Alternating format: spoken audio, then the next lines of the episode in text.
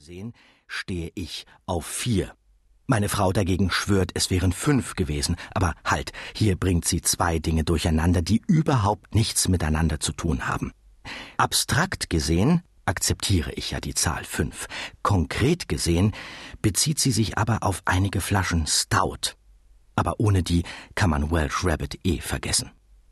Als ich mein frugales Mahl absolviert und mir die Nachtmütze über den Kopf gezogen hatte, ließ ich mein Haupt in der heiteren Erwartung, es vor dem nächsten Mittag nicht mehr heben zu müssen, in die Kissen sinken und fiel, bestärkt durch mein gutes Gewissen, alsogleich in tiefen Schlaf.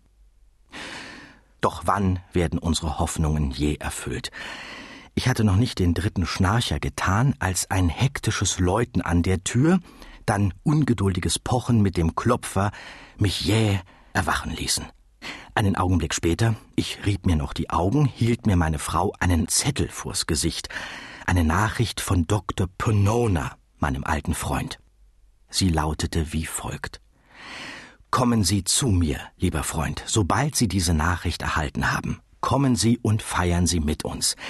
Endlich, nach langem, hartnäckigen Ringen habe ich die Zustimmung der Direktoren des City Museum erhalten zur Untersuchung der Mumie. Sie wissen ja welcher.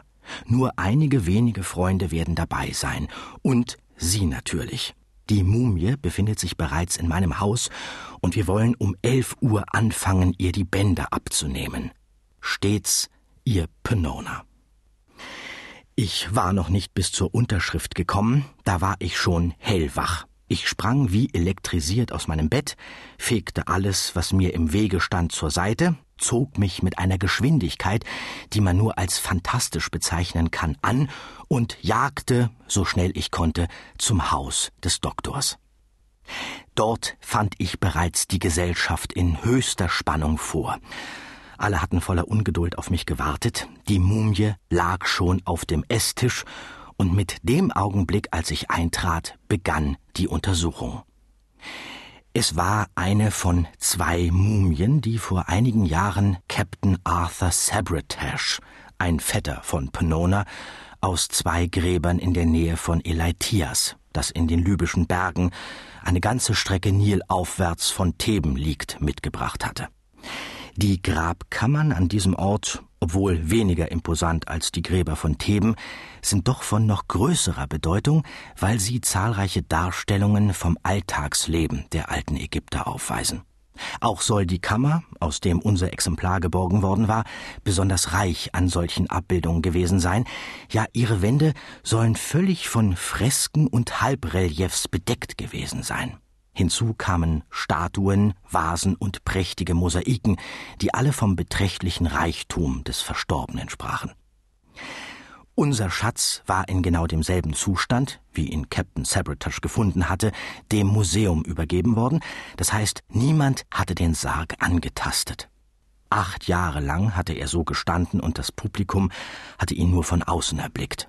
Somit stand uns jetzt eine wohl unverletzte Mumie zur Verfügung, und jeder, der weiß, wie selten Kunstschätze intakt unsere Küsten erreichen, wird sich leicht vorstellen können, dass wir uns zu diesem außergewöhnlichen Glücksfall nur gratulieren konnten.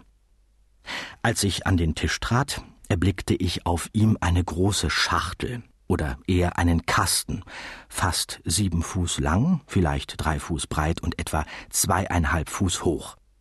Bei dem Holz hatte man zuerst an Platane gedacht, aber als wir uns daran machten, hineinzuschneiden, stellte sich heraus, dass es so etwas wie Pappe war, oder genauer eine Art von Papiermaché, den man aus Papyrus hergestellt hatte. Der Kasten war fast völlig mit Malereien geschmückt, die Begräbnisszenen und andere Trauerzeremonien zeigten, wobei an den unterschiedlichsten Stellen Hieroglyphen auftauchten, die zweifellos den Namen des Dahingeschiedenen bedeuteten. Zu unserem Glück war Mr. Glidden bei uns, und er hatte keine Schwierigkeit, die schlichten phonetischen Zeichen zu deuten, und schon ergab sich das Wort Allah Mr. Keo. Wir hatten einige Mühe, den Kasten zu öffnen, ohne ihn zu beschädigen, und als wir das endlich geschafft hatten, stießen wir auf einen zweiten, wiederum einem Sarg ähnelnden Kasten, nur beträchtlich schmaler als der erste sonst aber in jeder Hinsicht gleich.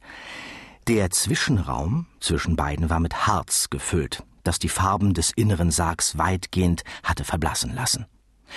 Als wir den zweiten Sarg geöffnet hatten, was diesmal einfach von Hand ging, stießen wir auf einen dritten, der dieselbe Form hatte und sich nur durch sein Material unterschied, durch ein Zedernholz, das noch den eigenartigen, hocharomatischen Duft dieser Holzart ausströmte.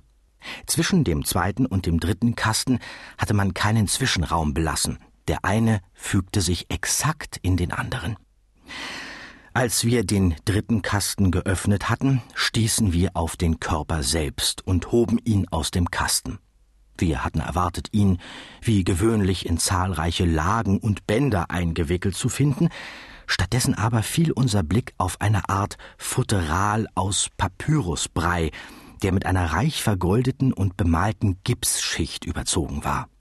Die Bilder zeigten Szenen, welche die obligatorischen Pflichten der verstorbenen Seele darstellten, auch wie sie verschiedenen Gottheiten vorgestellt wurde, das Ganze von zahlreichen immer gleichen Figuren bevölkert, alle höchstwahrscheinlich Abbilder der einbalsamierten Person.